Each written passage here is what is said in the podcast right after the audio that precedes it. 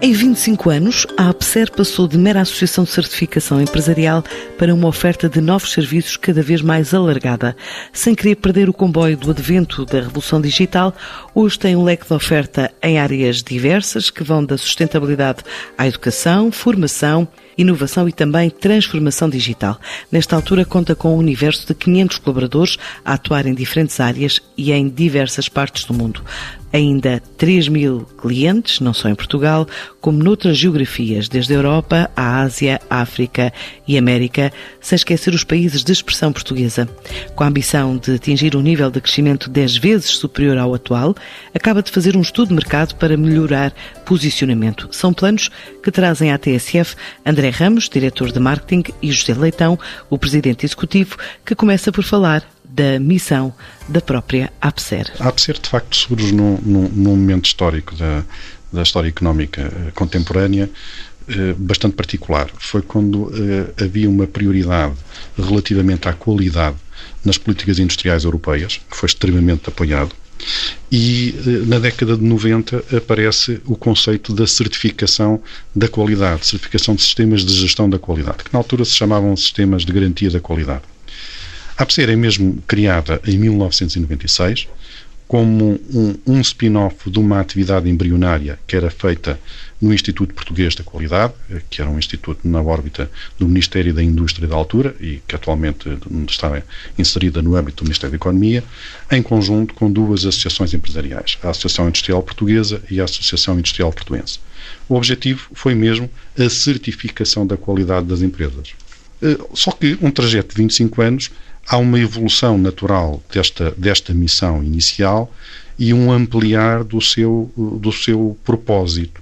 Uh, passados 25 anos, uh, a APCER não faz apenas certificação, nós fazemos muitas outras atividades que têm a ver com validação, com auditorias, eh, sempre no sentido de transmitir confiança à sociedade e aos nossos clientes, e o nosso propósito sofisticou-se e diria que atualmente eh, vai ao encontro de duas grandes preocupações contemporâneas, que é a preocupação com a sustentabilidade e a preocupação com o day by day das pessoas, ou seja, a qualidade de vida das pessoas. Estabelecemos um propósito que é precisamente cuidar da sustentabilidade e da qualidade de vida das pessoas.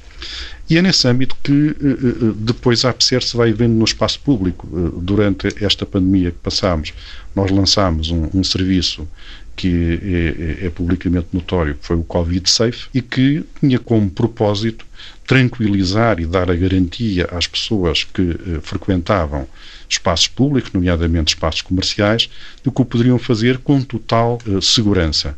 E essa é a nossa preocupação. A nossa preocupação é uma preocupação eh, centrada nas pessoas, nas questões da sustentabilidade e, e também no, numa ótica de futuro. Portanto, desde os anos 90 até hoje há um salto eh, digamos, em termos de atividade, em relação às estratégias de diversificação de serviços, quais são e, e onde estão mais centrados? Houve, de facto, houve uma evolução e quando nós chegamos a por metade do, do, período dos 25 anos a que nos estamos a referir, em 2010, há de ser claramente uma decisão. Se até aí, basicamente, o seu foco era essencialmente certificação da qualidade e depois algum um conjunto de certificações relacionadas, muito focadas para a atividade empresarial, nomeadamente a indústria transformadora. A partir daí, em 2010, claramente há duas apostas. Há uma aposta de diversificação, onde nós introduzimos outras linhas de serviço, que é, um, que é um, um, uma atividade que temos feito ao longo de todos os, de todos os anos, desde 2010 até à atualidade, e uh, uma preocupação com a internacionalização e ter presença física em alguns mercados. Uh, nós começámos por ser, de facto, um, uma certificadora da qualidade em Portugal. Atualmente, nós temos escritórios e operamos no Brasil, operamos em Espanha, operamos uh, em Macau e em Shenzhen, no, no, no sul da China, e operamos em todos os países de língua oficial portuguesa e oferecemos serviço em qualquer país onde os nossos clientes eh, precisem desses mesmos serviços. E que clientes são esses? São nacionais? São outras empresas estrangeiras que querem investir em Portugal, mesmo nesses destinos? Eh, curiosamente, eh, o vetor de internacionalização, que inicialmente podíamos pensar que eram as próprias empresas portuguesas com operações externalizadas, e em muitos casos são, os nossos principais clientes no Brasil são brasileiros, os nossos principais clientes na China são exclusivamente chineses. Ou seja, nós estamos a servir, a servir os, os, mercados onde atuamos, com serviços adequados aos mercados onde atuamos. Curiosamente, por exemplo, no caso da, da China, o nosso foco é um foco especificamente em uh, uh, uh, referenciais de responsabilidade social que têm a ver com a capacitação das empresas industriais chinesas para exportarem para mercados externos que exigem esse tipo de certificação. Quando estamos a trabalhar no Brasil, o nosso grande grande atividade no Brasil, são atividades focadas na cadeia florestal, nomeadamente a certificação florestal e de, de, de, de exploração florestal sustentada, para empresas brasileiras, entre as quais uh, se contam algumas empresas brasileiras de grande dimensão.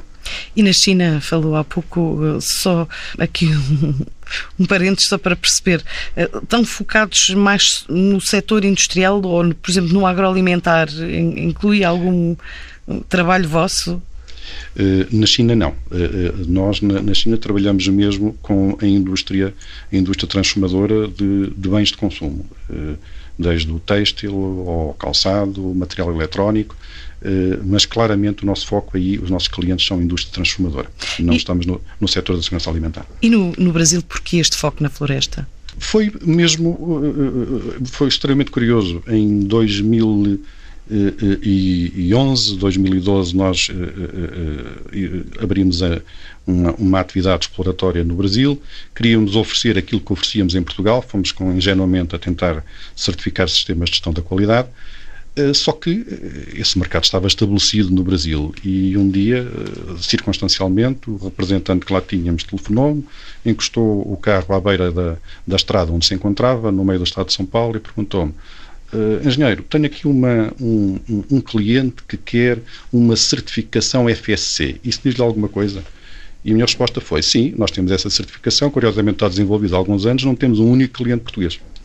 E ele disse: bom, e eu posso tentar vender? Pode.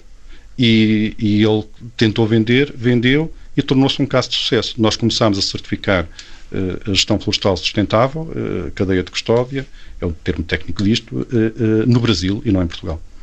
E em Portugal, essa certificação já é feita? Agora já.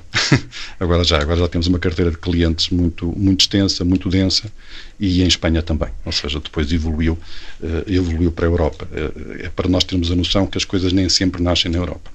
E ao todo, quantos clientes é que já tem a nível internacional e nacional? A PSER tem aproximadamente 3 mil clientes, é o nosso portfólio de, clientes uh, empresariais. Depois temos clientes de, de, formação, porque uma das nossas linhas de serviço é precisamente educação e formação, mas aí os, os clientes são individuais, uh, mas clientes business to business, que é o nosso principal negócio, são 3 mil. E essa oferta na formação tem a ver com a vossa vertente de, de especialização de produto ou de serviço? Tem, sim, senhora.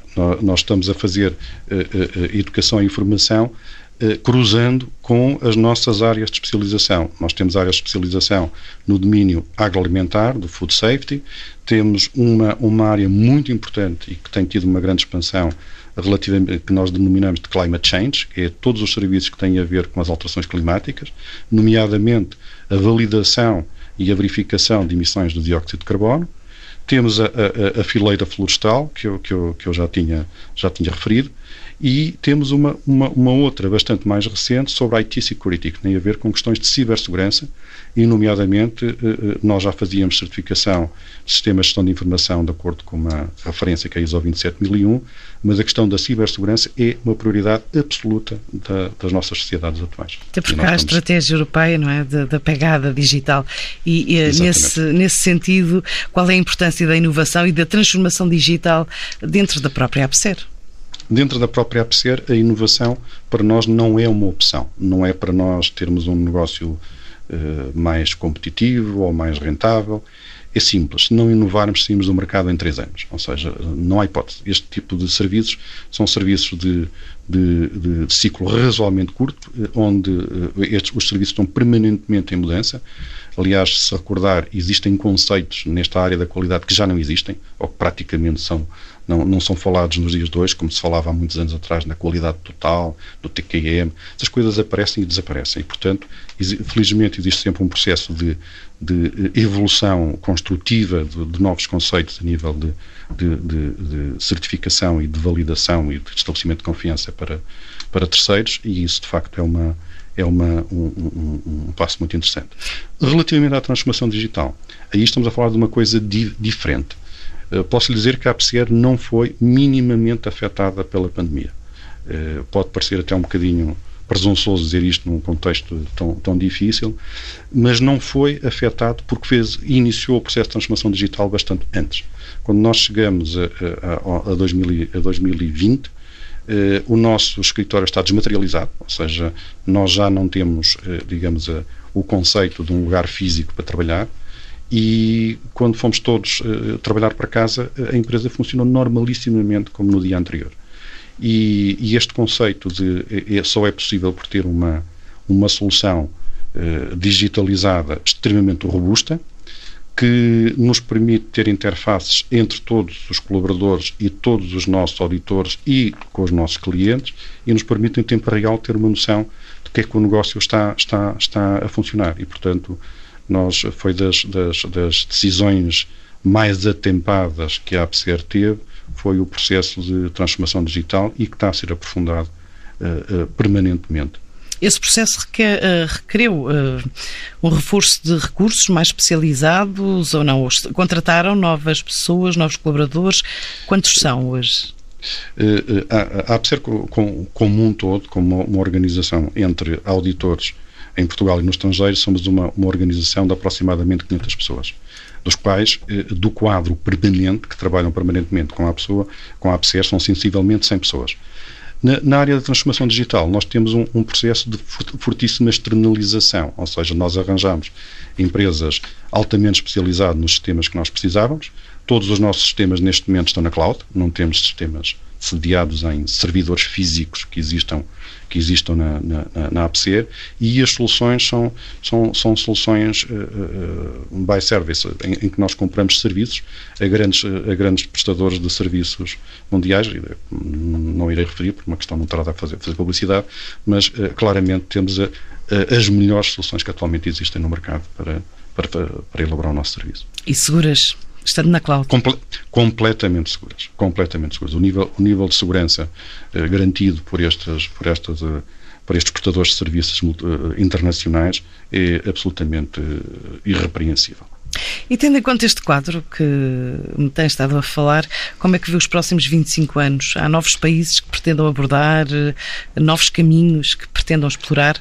Há, há, há uma visão que eu penso que se vai, que eu tenho e que se irá concretizar para a APCER e para, e para todas as empresas que trabalham nesta, nesta área, que é nós vamos, estamos, uh, ficaremos cada vez mais habilitados a prestar qualquer serviço em qualquer geografia, em qualquer momento. Ou seja, a ideia de que só podemos prestar serviços desde que a gente pega num automóvel e consiga ir 200 ou 300 km a conduzir, isso já não faz sentido. Nós, neste momento, o nosso conceito é que podemos prestar qualquer serviço quer seja na, na, na Índia, na Indonésia ou na, ou na Argentina, eh, durante esta semana, se nos for pedido tal.